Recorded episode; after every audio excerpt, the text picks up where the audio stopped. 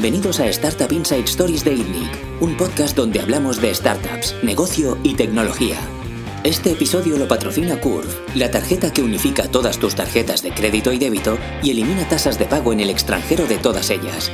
Curve ofrece un 1% de cashback y te permite elegir a qué tarjeta asignar el cargo. Regístrate con el código ITNIC para recibir 5 euros gratis.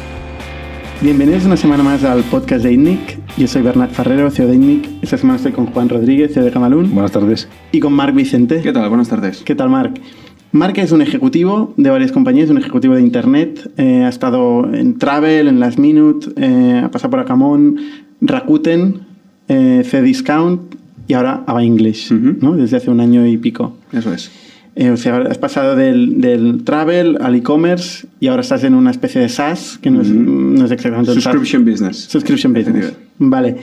Em, empecemos por el e-commerce, Ujú. porque es un espacio muy interesante que, que- que lleva creciendo mucho, mucho tiempo. Eh, pero tú empezaste en Rakuten. Em, Efectivamente. Rakuten es el, el Amazon japonés, ¿no? Sí, es el, es el Amazon japonés, aunque, aunque su modelo de negocio es mucho más parecido a Alibaba en, en China que no, que, no a, que no a Amazon, que sería probablemente un retail directo.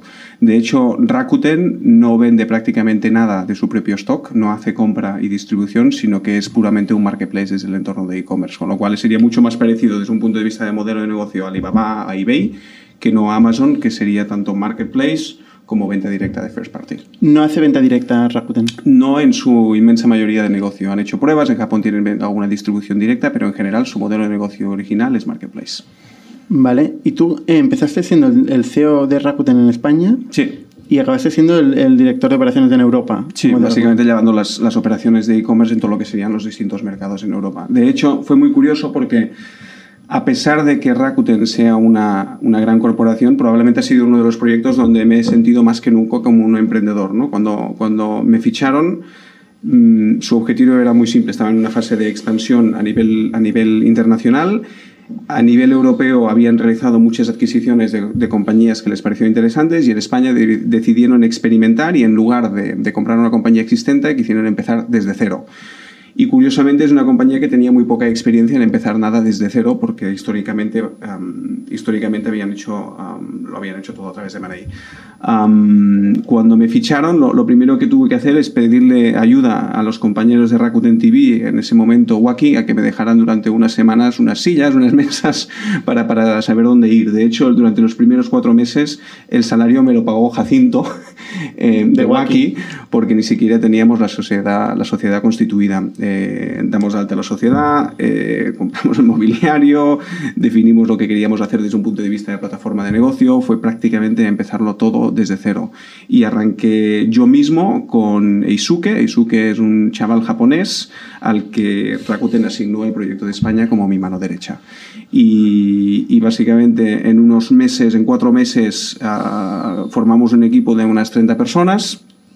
Eh, y lanzamos lo que sería nuestro primer marketplace con un primer millón de productos disponibles a través de unos 150 vendedores a los que, a los que hicimos onboarding muy rápido. Um, y a partir de allí empezamos a navegar prácticamente desde cero. En ese momento, como recordatorio, Rakuten era una marca prácticamente desconocida, des- sobre todo al gran consumidor. No, aún no se habían hecho ninguna operación como los sponsorship del Barça, que ahora todo el mundo los conoce. Em, pero, pero tuvimos una acogida muy buena y rápida precisamente por la perspectiva del Amazon francés, que es un poco como se nos iba a conocer en el mercado. ¿Cu- ¿Cuánto factura Rakuten en el mundo?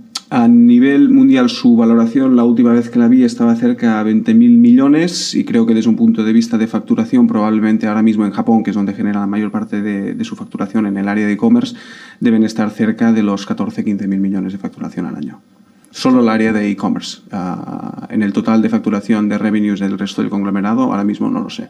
Porque, qué- porque? Rakuten, o sea, básicamente Rakuten arrancó como un, como un negocio de e-commerce, pero ha pivotado a, a- ha pivotado a pasar a ser un ecosistema de servicios digitales. Em, actualmente el área de e-commerce es la fundamental desde un punto de vista de reconocimiento en- de marca, pero lo que crearon es un sistema de fidelización a través del cual empezaron a, conectarlo con distintos servicios. Tienen Rakuten Travel, que es el líder de viajes en Japón, Finance, servicios financieros, ah, seguros, eh, entertainment, tienen prácticamente de todo. Imaginaros en Japón, imaginaros una empresa que en España es al mismo tiempo propietaria de El Corte Inglés, eh, Telefónica, uh, uh, eDreams y prácticamente casi todos los líderes digitales que os podéis imaginar. Y ellos lo unen todo en base a una misma marca y en base a una misma propuesta de valor y en base a un mismo servicio. Entonces, quizá en cada uno de los servicios individuales eh, no, necesariamente tienen que ser los mejores, pero en el conglomerado de lo que es su propuesta de valor, eh, básicamente lo tienen todo, lo ofrecen todo y generan, generan fidelización de básicamente acumular lo que ellos llaman puntos utilizando cada uno de los e-commerce, Rakuten es el principal, es el líder en Japón. Es, es el líder en Japón. Por encima de Amazon. Por encima de Amazon, es de los pocos mercados que existen donde aún hay un operador local que es capaz de competir contra, contra Amazon. De hecho, en los últimos años ah, creo que Amazon estaba empezando a acelerar su crecimiento y a comerse parte de su cuota de mercado, pero Rakuten se ha mantenido líder durante muchísimos años. Primero, por, por el momento en el que entraron en el mercado. Segundo, porque su modelo de negocio es muy distinto a Amazon, ya os comentaré, de la manera como compiten. Y tercero, precisamente por ese ecosistema de servicios. Ese ecosistema que ha sido muy fuerte y muy viable en Japón, hmm. ¿ha, sido fácil, ¿ha sido posible de exportarlo a otros países? De momento, yo no, no lo han conseguido demostrar. Su, su, su plan eh, siempre fue precisamente crear ese ecosistema fuera de la región principal que era Japón, tanto en Europa como, por ejemplo, en Estados Unidos. En Europa, por ejemplo, Rakuten lo primero que hizo es montar el Rakuten Bank, servicios especialmente de B2B. Compraron distintas compañías de e-commerce, pero también otras compañías de entertainment como, como fue Wacky. Lo que, su idea era crear un conglomerado que cada uno de ellos, um, cada una de esas compañías de manera individual uh, creciera y lo creciera exitosamente, pero en algún momento determinado unir todos los servicios base, en base a una misma marca, porque al principio ni siquiera todos tenían la misma marca, y una misma propuesta de servicio desde un punto de vista de fidelización no lo han conseguido. Eh, y, y, mi punto de vista es que es muy difícil de conseguir. Que el e-commerce, este e-commerce, esta plataforma e-commerce que es B2B, funcione es la clave para que funcione el resto de servicios periféricos. Como, si no tienes el e-commerce, ¿es posible que el resto tengan sentido? Yo, yo no, no, sé si el e-commerce tiene que ser la base, pero tiene que haber una base sólida. Tiene que haber un primer modelo de negocio, un primer negocio que sea sólido y sea dominante y líder en el sector. En Japón el primero fue el e-commerce y a partir de aquí crearon el conglomerado alrededor. Sí. No necesariamente el e-commerce tiene que ser el punto de partida en, ningún, en, en, en, otros sectores. Pueden tener otros negocios más potentes a través de los cuales crear el resto del ecosistema y el e-commerce puede ser um, un, un, pilar más. El, el, el, problema que se encontraron cuando, cuando se enfrentaron a otros mercados, como por ejemplo el europeo, es que eran muchísimo más, primero es que eran muchísimo más maduros eh, por tema de timings que, otros mercados que arrancaron desde, desde cero cuando ellos lo hicieron, con lo cual el capital que se requiere para tener éxito en el entorno de e-commerce es, como sabéis, enorme y han entrado en mercados donde Amazon era maduro, donde existían operadores locales que lo hacían muy bien con lo cual el, el, nivel de inversión que se requería para conseguir posiciones de liderazgo en, en, Europa era complejo y a partir de allí crear un ecosistema en ya mercados maduros de nuevo sin tener un pilar muy fuerte no es que no sea posible, pero requiere un nivel de inversión uh, muy, muy elevado, muy elevado. De hecho, lo primero que hicieron precisamente es esto, se fueron a Francia, compraron priceminister.com, se fueron a Inglaterra, compraron play.com que eran operadores, eran el segundo, el tercero en e-commerce en, em, en, cada uno de los mercados y la idea era ayudarlos a crecer y una vez hubieran obtenido posiciones dominantes en cada mercado, empezar a crear ese ecosistema. Entonces, trabajaron en paralelo en el crecimiento de estas compañías y en establecer las bases del ecosistema. Sin embargo, en España empiezan de cero. En España experimentaron um, desde cero. Por, por, distintos motivos. Primero, porque no encontraron a nadie al que consideraran suficientemente interesante como para realizar un M&A en ese, en ese momento. Y segundo, porque las operaciones que habían realizado en Europa no fueron del todo exitosas. Eh, ¿Qué nos encontramos? Um, nos encontramos con cinco mercados en Europa, con cinco compañías distintas, con cinco modelos de negocio distintos, con cinco marcas, plataformas distintas y cinco equipos de liderazgo distintos. Y con comportamientos muy distintos porque uh, ellos podían prever que Europa tendría un comportamiento uniforme y obviamente el mercado francés es un mercado mm, que funciona con sus propias dinámicas y que funciona de manera distinta al alemán, al inglés, al español. Y, lo que crearon son cinco compañías distintas que, eran muy difíciles de gestionar de manera individual, básicamente.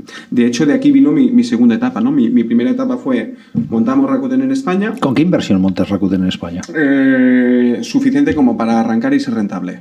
Eh, pero, pero muy inferior a, lo que os podríais imaginar para una ¿Puedes dar una cifra aproximada? Me, me, resulta complicado, millones, pero, pero menos de 10 para arrancar. Menos de 10 para arrancar.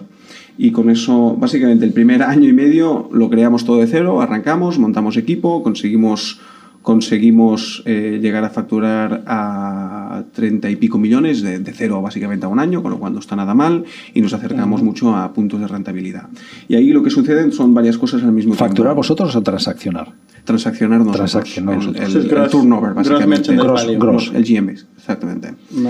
Eh, y aquí lo que sucede es unieron muchos puntos curiosos y, e intercede un poco en lo que ha sido mi, evolución también desde un punto de vista de carrera profesional. Lo primero que sucede es que se dan cuenta que esa compañía experimental que ha montado en España, desde un punto de vista de Unit Economics, ha tenido más éxito que otras compañías en las que han realizado M&As y en las que han tenido que invertir muchísimo dinero.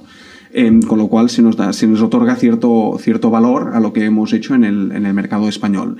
Y lo segundo que sucede es que se dan cuenta que el esquema de tener seis empresas o cinco o siete en torno a e-commerce, ¿no? ya no entro en Vibers, etcétera, porque compraron muchos otros operadores de nuevo para empezar a crear el ecosistema fuera del e-commerce en paralelo. Se dan cuenta de que tener estas empresas en cada uno de los mercados con dinámicas de negocio totalmente distintas, ninguna relación desde un punto de vista de contratos, dinámicas comerciales, marketing, plataformas tecnológicas, no es eficiente. Y deciden tomar la decisión de unificarlo todo bajo una misma operación, bajo una misma dirección, que es probablemente evidente y algo que se tenía que haber probablemente contemplado desde el principio. Lo, curioso, eh, yo en ese momento probablemente era el, el, ejecutivo con menos experiencia de, de Rakuten, uh, tener 30 años aproximadamente, 29, ah, justo recién, cumplidos. Nos encontramos dos cosas. Uno, teníamos muy buena reputación en España por lo que habíamos conseguido. Y dos, eh, precisamente como que Rakuten realizó M&As bastante interesantes, cada uno de los grandes y inteligentísimos emprendedores que existían en las compañías a las que habían comprado, comprado ninguno de ellos tenía muchas ganas de trabajar. y la realidad es que eh, los fundadores de Play, de Price Minister, de Tradoria en Alemania, etcétera, no estaban en una situación personal donde les apeteciera coger un trabajo mucho más operativo eh, desde un punto de vista de intensidad. Y en consecuencia me ofrecieron a mí a establecer las operaciones en Europa. ¿Cuánto tiempo estuviste de CEO de Rakuten en España? De, hecho, aunque luego pasé a ser CEO de Rakuten en Europa, mantuve mi doble título como CEO de España. Teníamos un director general de España, pero legalmente seguí siendo el CEO de España, con lo cual en total, todo el periodo que estuve en Rakuten, un poquito más de tres años creo, fui CEO de España, más allá de que luego también era CEO de, de, Rakuten. Fue una interesante, una experiencia fantástica. Me promocionaron a Executive Officer, que implica que automáticamente pasas a reportar al fundador de la compañía, Hiroshi Mikitani, con el que mantenía reuniones prácticamente semanalmente. ¿Cómo es? Eh, es un emprendedor eh, inteligentísimo, hombre hecho a sí mismo desde el punto de vista de convicciones, con ideas clarísimas. Eh, probablemente es un gran, gran, gran visionario. Em, y yo diría que es una persona que tenía la capacidad de rodearse, y no lo digo por mí, tuvo la capacidad de rodearse toda la gente de la cual se rodeó en la época en la que estuve y pude comprobarlo, eran increíbles. Eh, era capaz de, convencer a emprendedores para unirse a él, ya no porque hubiera comprado sus compañías, sino por sus convicciones y visión a, futuro, básicamente. En, Japón estamos hablando de una persona que es um, ultra conocida, no solo por lo que ha conseguido desde un punto de vista de, de emprendeduría como Rakuten, sino por la contribución que hace el entorno digital en la propia sociedad, en la propia sociedad japonesa. Básicamente es, la, es como un referente digital en lo que sería el entorno japonés. Um, él junto con el uh, Son-san, que es el señor de SoftBank, que es los dos grandes referentes que existen en, en Japón. Um, luego, por otro lado, a mí siempre me llegó a sorprender como anécdota el nivel de capacidad operativa que tenía. Entraba en el detalle, muy en el detalle. Yo he estado discutiendo con él el color de los banners de la, de la, de, la nueva campaña que vamos a lanzar. Eh, y sinceramente no, no, estoy muy convencido, no, estoy, no tengo ni idea de cómo llegaba a, comprender tanto detalle y hacer, hacer, ser capaz de hacernos challenging en tantos niveles a tantas personas. ¿Era tecnológico?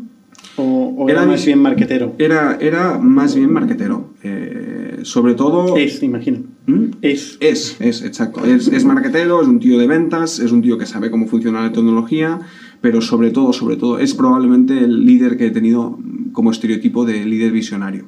Era un ¿Cuál era su visión de, futuro? Dices que la gente se sumaba a su visión. ¿Qué, qué veía a largo plazo en el e-commerce? O sea, él, más que veía, él, él, lo que había demostrado es que podías conectar todos los servicios en un ecosistema indestructible. Porque lo que consiguió en Japón posicionaba a Rakuten como una compañía donde nadie se puede llegar a imaginar cómo puedes destruir su, su, dominancia porque más allá de que en el e-commerce puede llegar un Amazon, apretar muy fuerte y hacerte pupa, eh, estamos hablando de, número uno en banking, número uno en travel, número uno en e-commerce. Cuando tú consigues eso, es muy, muy, muy difícil de que alguien te pueda hacer pupa, básicamente. Em, y lo consiguió a través de la fuerza operativa y lo consiguió a través de, pues, obviamente entrando en el momento adecuado, pero lo consiguió a través de convencer a mucha gente en cada uno de los sectores de que tenía sentido unirlo todo bajo una misma marca eh, y una misma plataforma tecnológica, un mismo servicio, etcétera, etcétera. Y, su, su visión era básicamente implementar ese ecosistema de servicios ese ecosistema al que une una marca con, una perspectiva concreta en todo el mundo. Ah, que aquí es donde aún se tiene que validar si será capaz de conseguirlo o de no conseguirlo y en mi opinión es muy difícil.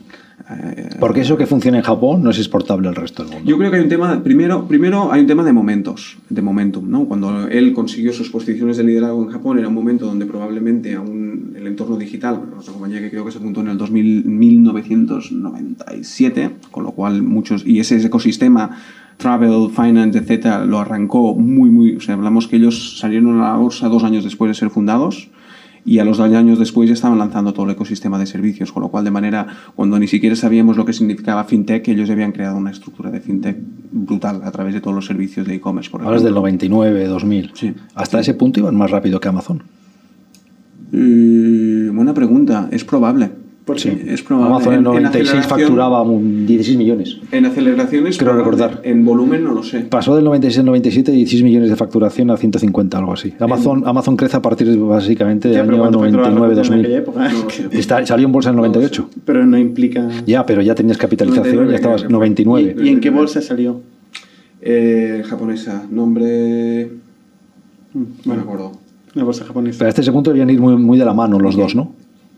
Tenía, hasta ese punto iban muy, muy, muy de las manos.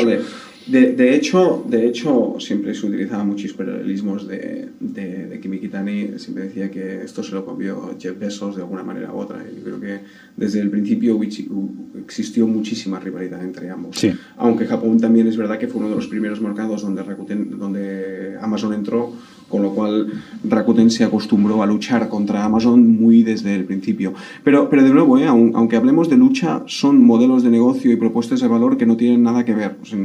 y esto también luego lo podemos ver con, con la parte de C-Discount, donde para mí es fascinante porque C-Discount es un operador francés de los, que, de los pocos que en un mercado occidental es capaz de competir contra Amazon cara a cara y lo hace con todo el descaro del mundo.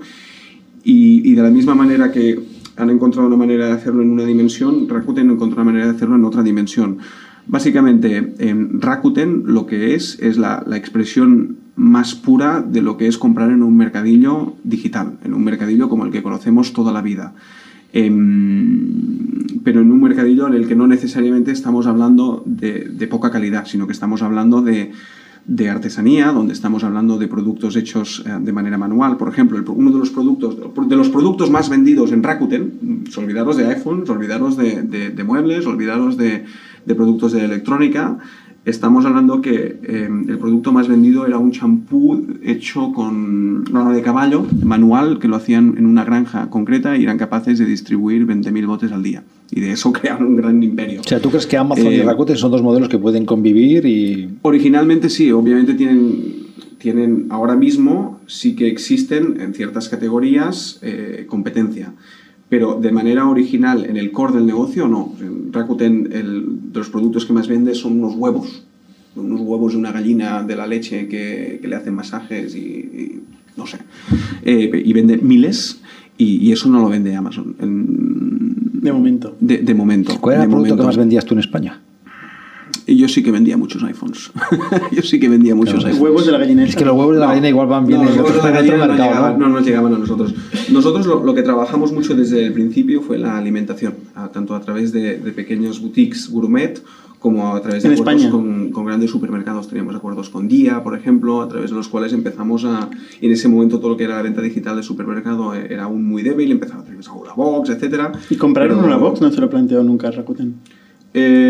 Eh, oficialmente no, um, pero yo conozco a Jaume, estuvimos hablando muchas veces eh, y hubiera podido tener sentido. Lo que pasa que cuando Rakuten después de gastarse más de mil millones en cinco o seis compras en Europa y en todas las empresas y cada una de ellas perder dinero, como que se le pasaron un poco las ganas de comprar e-commerce. Bueno, no, hubiera, hubiera costado mil millones, ¿eh? eh sí, no, de, manera, de, manera, de manera conglomerada. Ha llegado un momento donde se sufría más a nivel de complejidad operativa que no tanto a nivel de, de, no era un tema de manager, era un tema de complejidad operativa al tener seis compañías totalmente distintas. Antes de, de bajar a España, eh, eh, Alibaba era un, empezó mucho más tarde que Amazon y que Rakuten. Eh, era un modelo parecido, por lo que veo, ¿no? era un modelo parecido en el sentido que Alibaba, en, en, en, lo que es el. Más allá de que ellos han creado distintos uh, marketplaces para respetar tema de marca, tipo de producto, etcétera, pero en general su modelo originario, original core es marketplace también. Em, la, cuestión es que era Alibaba en sí. Luego ya hay Taobao y Tmall. la manera que lo expresábamos es Amazon es product centric. Básicamente lo, lo, primero que hay en, en, el, en, la jerarquía de la experiencia del cliente es el producto. Y las páginas básicamente son las páginas de producto donde tienes un buy box y todo el mundo compite para ese buy box. En, en, Rakuten y en Alibaba lo primero que hay no es el producto, es la tienda. Estamos hablando de un centro comercial donde tú entrabas y tú querías comprar un iPhone y no te encontrabas un iPhone con muchas tiendas, sino que te encontrabas muchas tiendas, cada una con un nivel de servicio distinto. En Amazon tú tienes un nivel de servicio reglado por Amazon y al, a cuyos parámetros todo el mundo se tiene que adherir.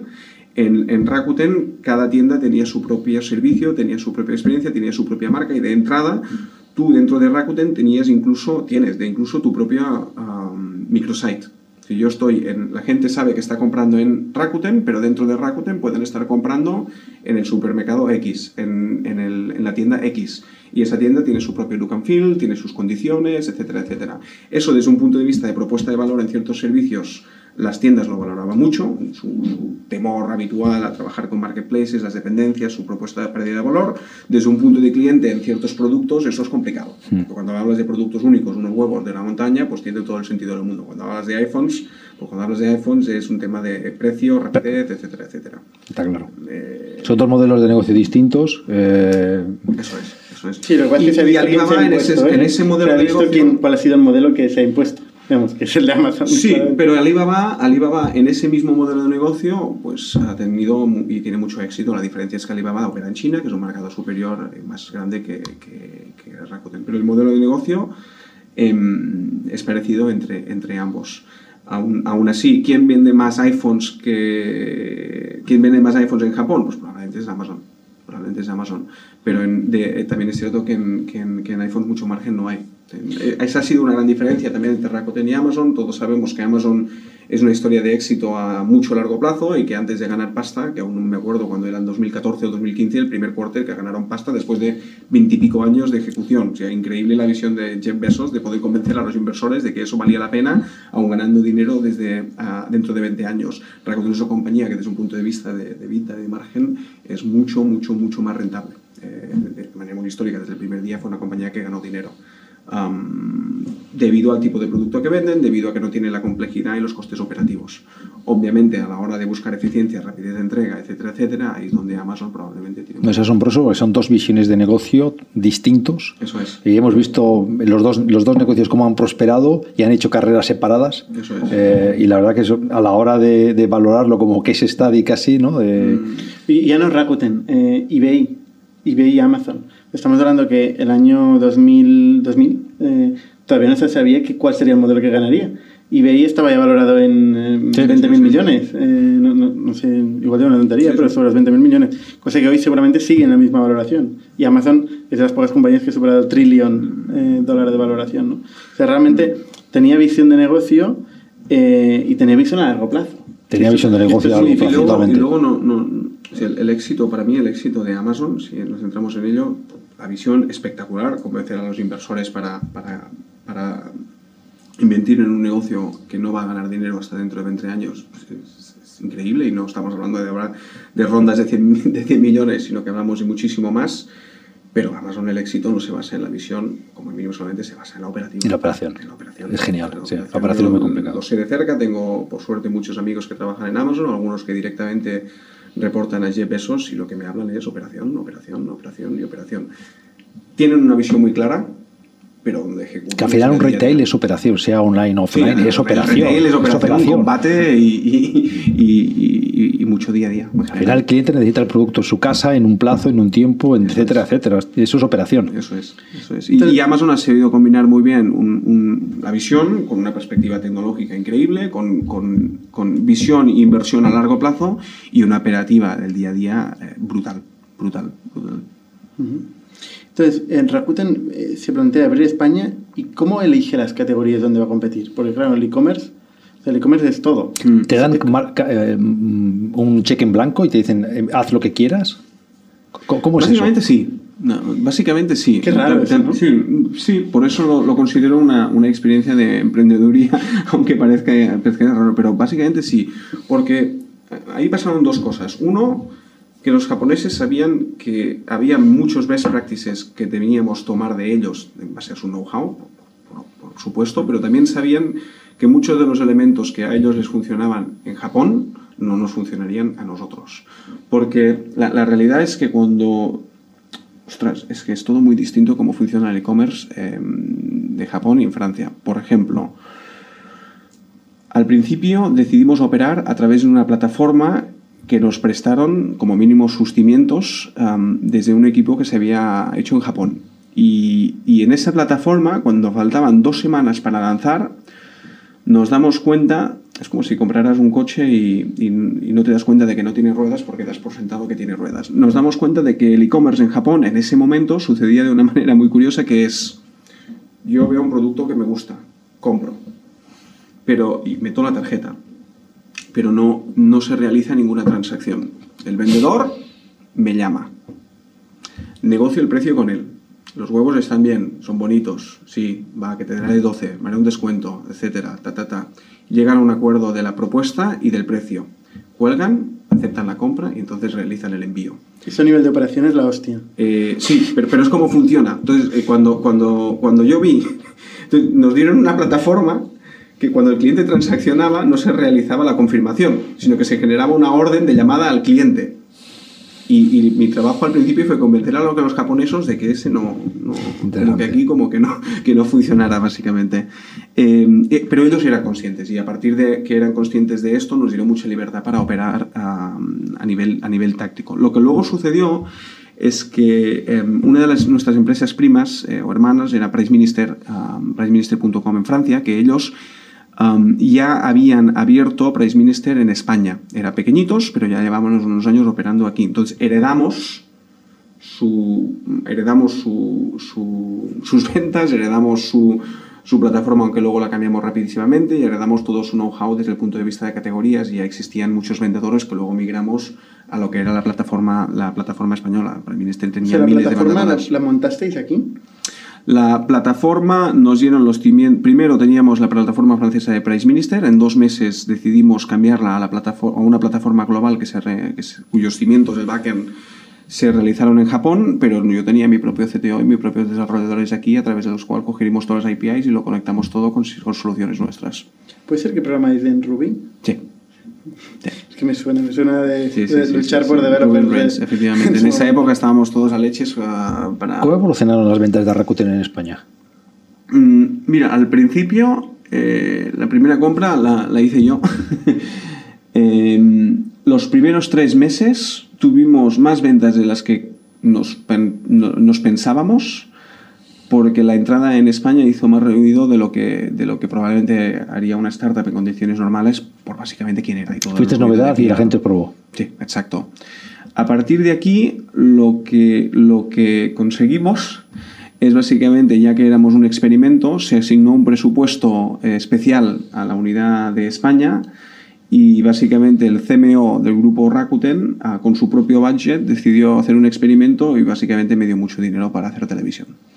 Y, arrancamos con campañas de televisión bastante fuertes durante una temporada, a través de las cuales ah, nos asociamos con, con, Alberto Chicote, a través de las cuales lanzamos unas campañas durante cuatro meses fuertes que obviamente nos generaron tráfico, nos generaron muchas ventas y lo hicieron de manera muy rápida. de eso, eh, por eso se pasó de 0 a 30 millones de euros de facturación. Entre otras cosas, sí. Todas estas campañas estaban aquí. Eso es. Eso es. ¿Pero eso está por encima de los 10 millones de euros de inversión o por debajo? Eh, el, dinero que se invirtió desde un punto de vista de marketing no está dentro del, de lo que invertimos. aquí los números. Pero, pero es muy inferior. O estamos hablando de que tuvimos una inversión, para, lo que invertimos en televisión creo que llegó a 2 millones y medio, que no está nada mal, eh, pero son 2 millones y medio. Tampoco no, nos dio para cuatro, cuatro meses hacer bastante ruido. Y luego el patrocinio del Barça. Sí, que no tiene nada que ver con la estrategia de Rakuten en España ni la estrategia de Rakuten en Europa, tiene que ver con el posicionamiento de marca a nivel global. Una de las conclusiones a las que llegaron es que básicamente si querían crear un ecosistema fuerte se tenía que basar no solo en el liderazgo de alguno de sus servicios como pilar, sino en una marca que por sí misma fuera reconocida. Em, y se planteó la oportunidad del Barça y, maduró. Yo estuve al principio de las valoraciones y negociaciones con el Barça y de hecho mi salida fue cuando estaban, estaban negociando algo que venía ya de muy, de muy atrás. lo, que te puedo decir es que cuando se planteó el tema desde el principio, desde Europa, desde la dirección de, de, Europa, lo analizamos desde muchos ángulos y en todas las conclusiones recomendamos no, no hacerlo. Eh, no, tiene, no, te voy a engañar, tampoco no quiero hablar mal de Rakuten ni mucho menos, pero creo que no tiene ningún sentido ni, ni, ni, se puede, ni se puede encontrar una manera para, para extraer un ROI positivo de ninguna manera u otra. Pero estamos hablando de una compañía cuyo líder tiene, tiene el control absoluto como de la compañía desde el punto de vista operacional, toma las decisiones que considera y personalmente creo que fue una decisión que tomó el fundador porque le apetecía a nivel personal. ¿El, el contrato eran 50 millones, 100 millones de euros? Eh, no lo sé, sé probablemente sé tanto como vosotros desde el punto de vista de lo que ha salido a la prensa. Me suenan 80 a mí, pero no, no, estoy, no estoy seguro. Eh, ¿Tú ya no estabas en Rakuten en España cuando, cuando esto? Cuando se cerró no, pero, pero sí que estuve al, al inicio de las conversaciones. ¿Eso ayudaría a las ventas? Pero, la pregunta, pero ya no estabas. Eh, no, ya, ya, no estaba, pero sé que ayudó a las ventas segurísimo. Pero, pero, pero de todas maneras, no compensa, ni mucho menos. Se desinvirtió en Rakuten. Sí, por, aquí sucedieron varias cosas y esa fue mi, mi, decisión. Al unir las operaciones, básicamente lo que hicimos en Europa es unir las operaciones de todos los distintos países en, en una sola unidad de negocio o en unas solas oficinas en, en Alemania. Y cuando estuve en Alemania, que es donde, donde ubicamos la, la central en europea, eh, lo que vimos es que, aunque el proyecto de España fuera interesante, cuando tienes Francia por delante, tienes Alemania por delante, tienes Inglaterra por delante, decidimos centrarnos mucho más en estos países que tenían muchísimo más, ya no potencial, sino que básicamente para ganar en Europa teníamos que ganar en estos países. Y básicamente España, Austria, algún país o más pasó a hacer baja prioridad por el potencial que tenía. Al final estamos hablando de que mercados, incluso, incluso el mercado francés, eh, tú tienes cinco o seis tíos que en e-commerce te hacen más de mil millones estamos hablando de mercados que no tienen nada que ver con, con el nuestro. Aquí tienes a un, okay, tienes a un Privalia que te hará 500, 600, pero esto es lo más grado que tienes aquí. En volumen de mercado, España no compensaba la complejidad de las operaciones, con lo cual decidimos mm, ponerlo, ponerlo en baja prioridad. Em, ¿Qué sentido tiene invertir en el Barça con eso? Según mi opinión, ninguna. Pero, pero baja prioridad no es que cerrasteis el mercado.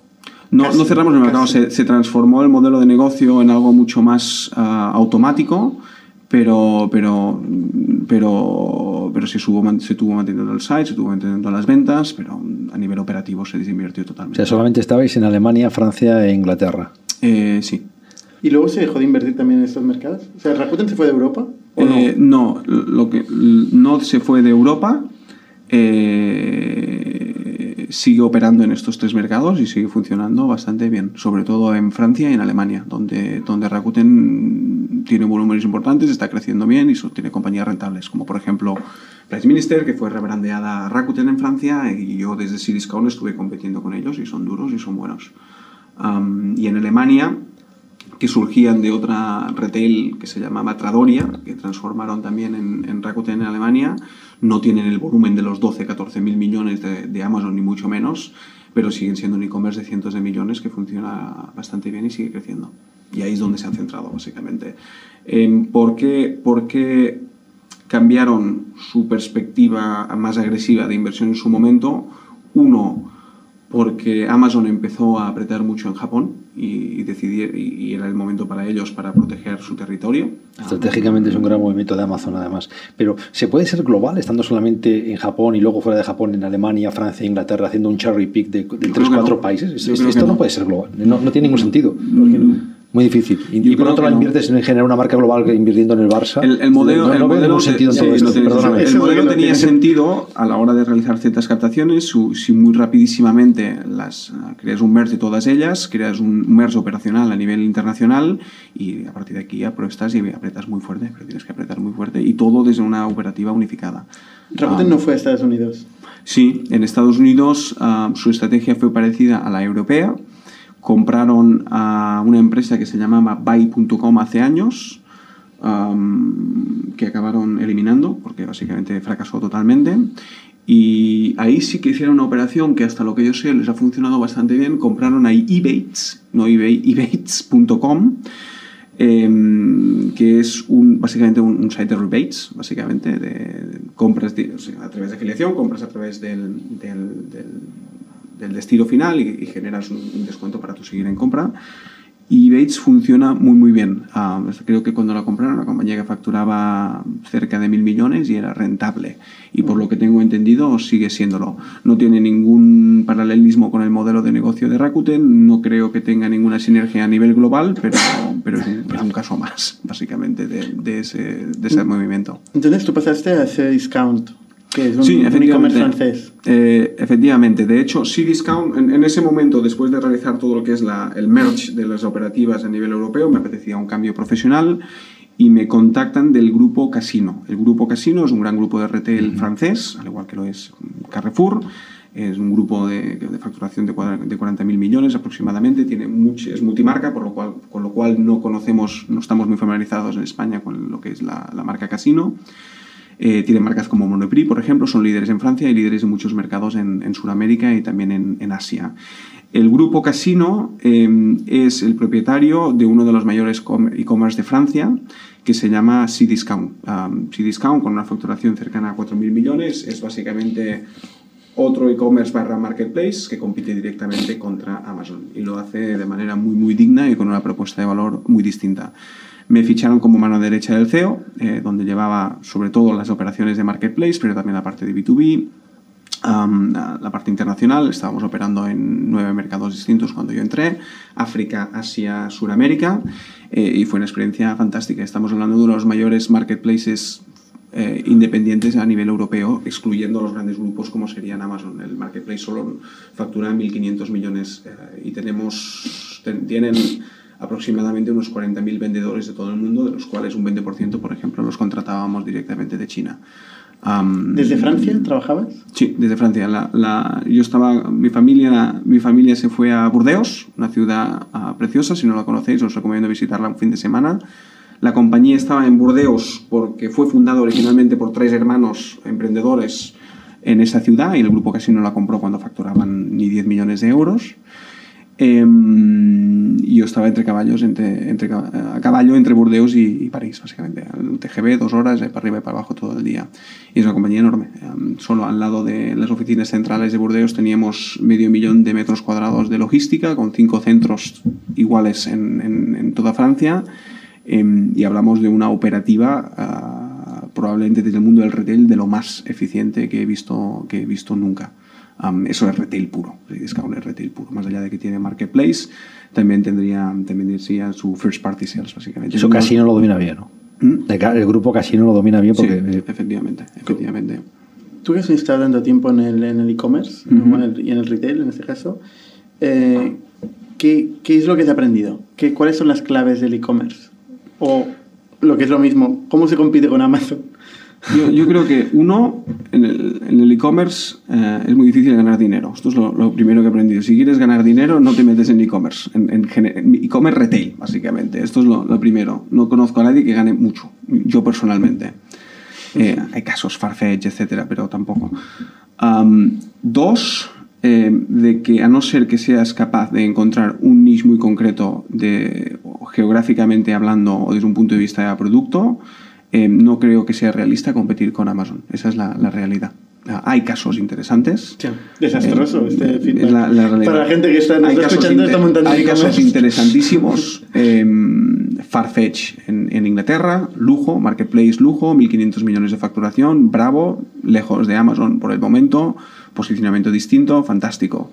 Eh, Etsy con su modelo, etcétera. Hay excepciones pero que a nadie se le ocurra meterse a vender teléfonos, que a nadie se le ocurra entrar a montar tiendas de e-commerce en ninguna categoría que compita con Amazon, a no ser que seas capaz de proponer una, un servicio, una propuesta de valor totalmente distinta. Sin embargo, en España hay em, e-commerce tipo Redcon o PC Componentes. Sí, pero, pero, pero en España precisamente es un gran ejemplo, donde fuera de Amazon hay, hay, hay poca vida comparado con, con, con otros mercados. Em, tienes uh, Privalia, ok, modelo de negocio distinto, eh, bien protegidos, con la parte de bien privé, fantástico, pero, pero no podemos comparar volúmenes de ventas. Tienes PC Componentes, eh, que, parece que lo hacen fantásticamente, em, llevan mucho tiempo y, y, creo, y creo que gracias a eso y a las buenas operaciones lo están salvando fantástico, pero en mi opinión no, no entiendo cuál puede ser su perspectiva a, medio plazo o largo plazo, sinceramente. No, no, no, sé cómo se pueden, se puede, cómo pueden llegar a sobrevivir, sinceramente. pero más allá de esto, si tú miras Francia, por ejemplo, allí sí que existen 8, 7 tíos muy potentes y son sobre todo muy potentes por su presencia en tienda eh, y por su servicio a través de marca. Por ejemplo, FNAC. FNAC ha conseguido generar una experiencia. No es un, no es un e-commerce, no es un producto, es una experiencia de compra que une luego el canal digital, el canal de las tiendas, etcétera, etcétera. Comprar en FNAC en Francia es un, tema de estatus, básicamente. Porque... Estamos hablando de negocios que han surgido en, muchos casos antes que Amazon, que tienen presencia física, que han conseguido generar marca, etcétera, y que luego se han, ido al canal online. Eso claro, es. eso. eso es. ¿Tu es lo mismo? ¿Estás de acuerdo? A ver, ¿Es imposible competir con Amazon? No, a ver, por ejemplo, en el caso nuestro no competimos con, con Amazon. ¿no? Yo creo que vender un producto sin diferenciar sin customizar, sin nada. Es un producto con una operación de estocaje y envío al cliente eh, contra Amazon. A ver, Amazon, y este es un, parte de del, del, drama, entre comillas, de Rakuten, y es que habéis competido contra el mejor. El mejor. O sea, es que Amazon no es solamente el mejor retailer, yo creo que es una de las mejores operaciones que existe en cualquier sector. Eso es. O sea, estamos hablando de alguien, de un auténtico visionario y que tiene montada una operación que es excepcional. O sea, y es que no hay eso en tantos sectores. Entonces yo creo que competir contra Amazon sin una propuesta de valor diferencial no es fácil. No es nada fácil. Luego, luego, obviamente existen oportunidades, pero en eso refleja una sensación que he tenido muchas veces compitiendo con ellos desde muchos ángulos distintos, es que no solo son los más grandes, son los más rápidos, los más atrevidos, los más innovadores, es que te dan por todos lados, esa es la realidad. En, en eh, yo creo que es de los pocos casos que he visto que se defienden muy bien, pero tengo que seguir hablando de defenderse, no, no ser ofensivos. De, de, hecho, lo que, lo que Amazon toca muy bien es todo lo que es... Em, eh, eh, menos de 30 kilos básicamente.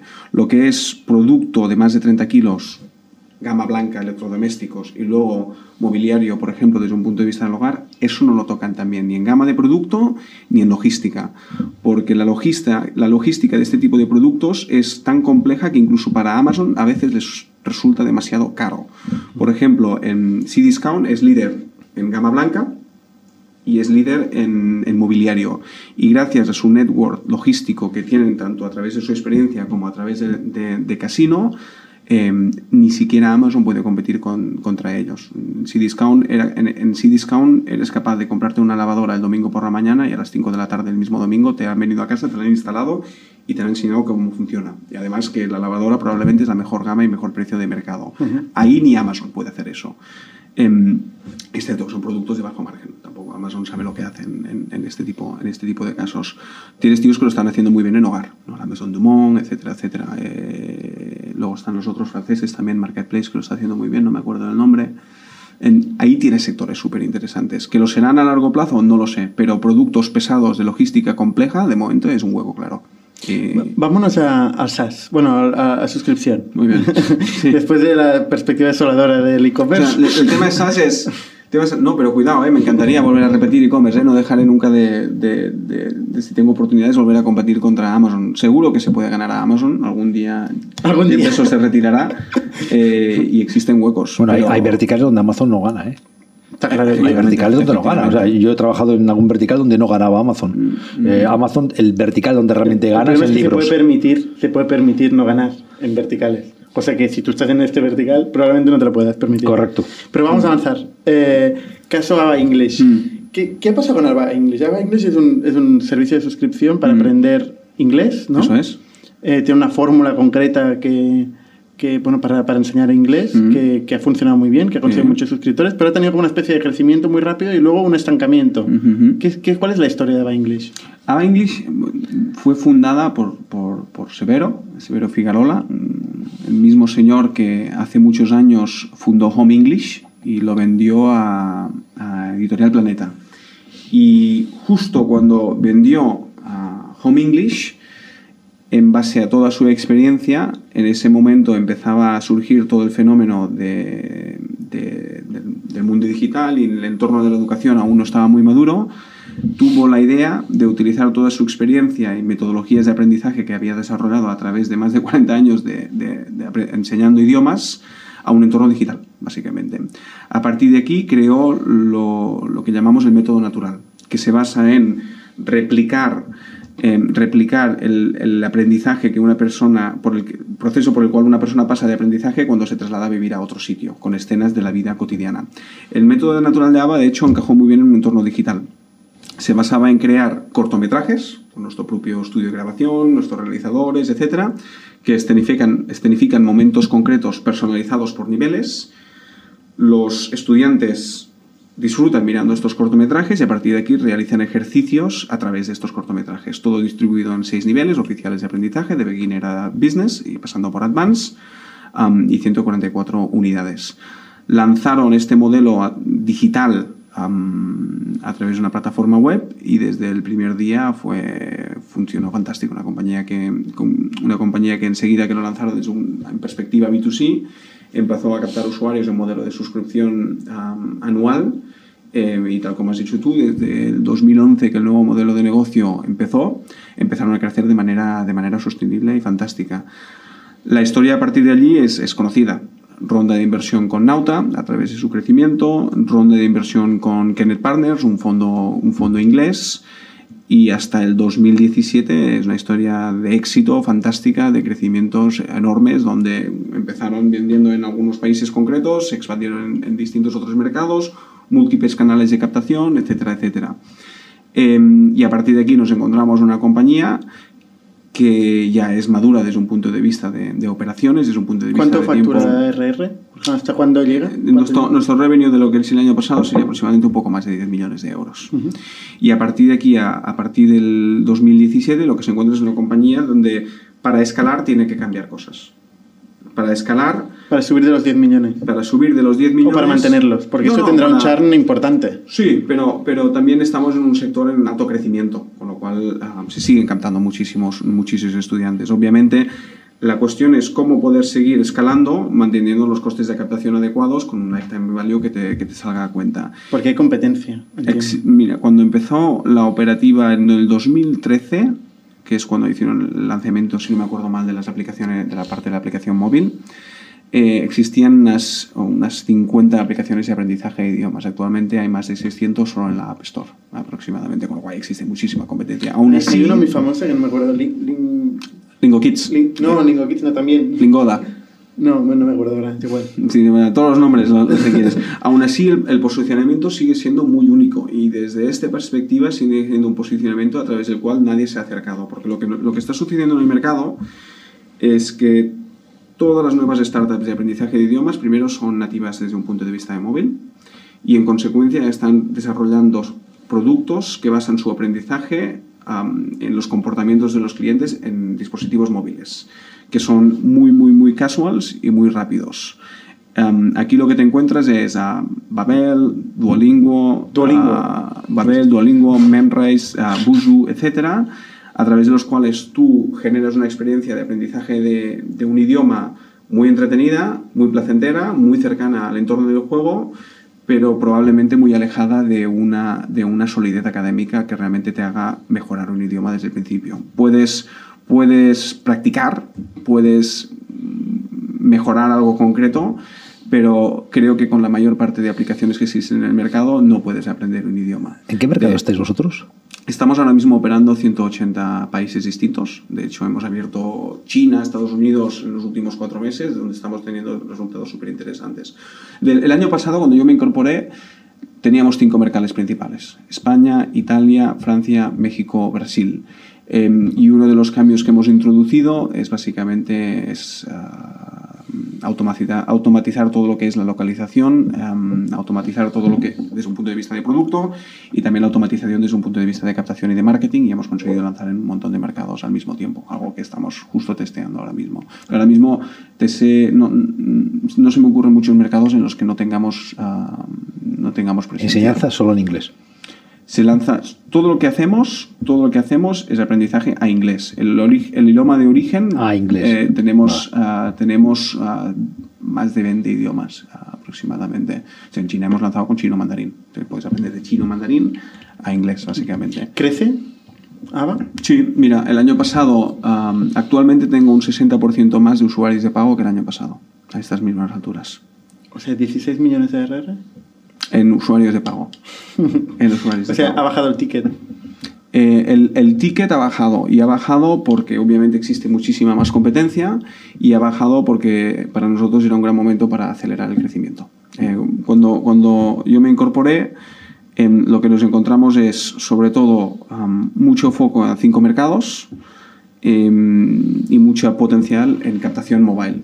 Y lo que hemos hecho es abrir, abrir el abanico geográfico y también lo que hemos hecho es centrarnos mucho en mejorar el producto desde, el dispositivo tipo mobile. En un modelo de suscripción como el nuestro, lo que sucede es que el primer año básicamente eh, tienes que invertir y a partir de que llega la renovación, porque nuestra, nuestro modelo de suscripción es anual, es cuando empiezas a compensar el CAC. Y a partir de aquí, la gente que, que, que, renueva, tenemos tasas de renovación muy altas. De, los usuarios que renuevan están con nosotros 3, 4 o 5 años. Tenemos una tasa de renovación al año superior del 60%. ¿Por qué pagan un año obligatoriamente? No, la mayor parte de las suscripciones son anuales, pero existen mensuales, trimestrales, etc. De hecho, uno de los grandes cambios que realizamos es que anteriormente había un modelo de suscripción anual que tenía un precio prácticamente único para todos los países.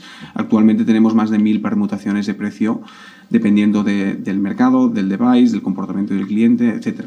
Ahí lo que hicimos es implementar técnicas de revenue management de sectores más maduros al sector del subscription business de la educación y eso nos permitió acelerar mucho el crecimiento de nuevos usuarios de pago. ¿Cuándo eso se transformará en revenue? En revenue ya se está transformado, pero lo veremos claramente, sobre todo cuando empiecen a venir las renovaciones de estos clientes. ¿Ganáis dinero? ¿Mm? ¿Ganáis dinero? Ahora mismo, en los últimos meses, hay algunos que sí, algunos que no, pero la compañía es sostenible la compañía está en, blanco y negro. Eh, en, el año total, y todo el año no. Eh, porque hay estacionalidad buena o estacionalidad mala. Pero hay, meses en que ganamos dinero y cuando no ganamos dinero es porque decidimos invertir de manera agresiva para captar usuarios. Es una compañía que no tiene problema de sobrevivir, no tiene un, problema de generar negocio y crecer, y crecer pasito a pasito. El reto es acelerar ese crecimiento. Que es para lo que han entrado los fondos, digamos, eso es, Eso es. ¿Se va a ir a buscar más rondas de, inversión? Por, por, el momento, mi, mi, mi prioridad eh, se basa en mejorar las operaciones y acelerar los unit economics. Una vez hayamos demostrado que somos capaces de hacer esto, que será básicamente a final de este año, cuando tenga un año completo básicamente de, de, cohortes renovadas, plantearemos distintos escenarios y es posible que uno de ellos sea ir a buscar más inversión para acelerar nuestro crecimiento. Como por ejemplo el hecho de que en China hemos arrancado hace pocos meses, lo que estamos viendo es muy, muy, muy, muy interesante, tasas de conversión surrealistas, eh, resultados muy, muy buenos.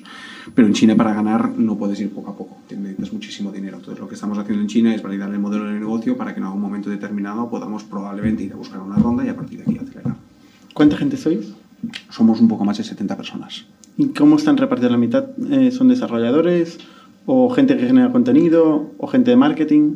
Tenemos, yo diría, la mitad, la mitad son técnicos y en el entorno técnico pondría técnicos entre producto, analistas, etcétera, todo lo que sería el entorno de producto, incluyendo la parte tecnológica. Y la otra mitad se, la otra mitad se dividiría entre lo que sería marketing, el equipo de learning, desde un punto de vista pedagógico, para nosotros es muy importante. Tenemos profesores que dan atención al cliente, que, trabajan con los clientes, porque también ofrecemos clases particulares, clases en grupo, asesoramiento a través de, de, chat con el estudiante y obviamente también atención al cliente que, que tenemos que ofrecer en distintos idiomas por, por, razones, por razones obvias. Nos contactan clientes desde, desde Abu Dhabi, a clientes desde Hong Kong, a clientes desde Mongolia. Eso es caro, ¿eh? Depende de lo bien que sepas automatizar tus operaciones y esto ha sido una de las áreas donde hemos invertido mucho tiempo durante, durante el último año y, es precisamente uno de los motivos por los cuales yo me incorporé a la compañía. Es una compañía que tiene un, modelo de negocio claro, una visión y una propuesta de valor que creo que es ganadora en el mercado. Nos diferenciamos mucho de la competencia. Eh, mi objetivo es enfocarnos a la parte operativa y la eficiencia del negocio, que es lo que nos hacía falta y lo que creo que estamos trabajando ahora mismo. Marc, nos quedamos sin tiempo. eh, Súper interesante. Nos hemos, no hemos podido entrar en la parte inicial de, tu vida, eh, que era parte de Travel, pero lo recuperaremos otro día. Muy bien. Muchas gracias por tu historia. A vosotros, muchas gracias. Suscribíos a nuestro podcast en youtube.com barra Spotify, iTunes, Google Podcasts, Evox y otras plataformas para no perderos ningún episodio. También lo podéis recibir en vuestro correo suscribiéndoos a nuestra newsletter en itnic.net.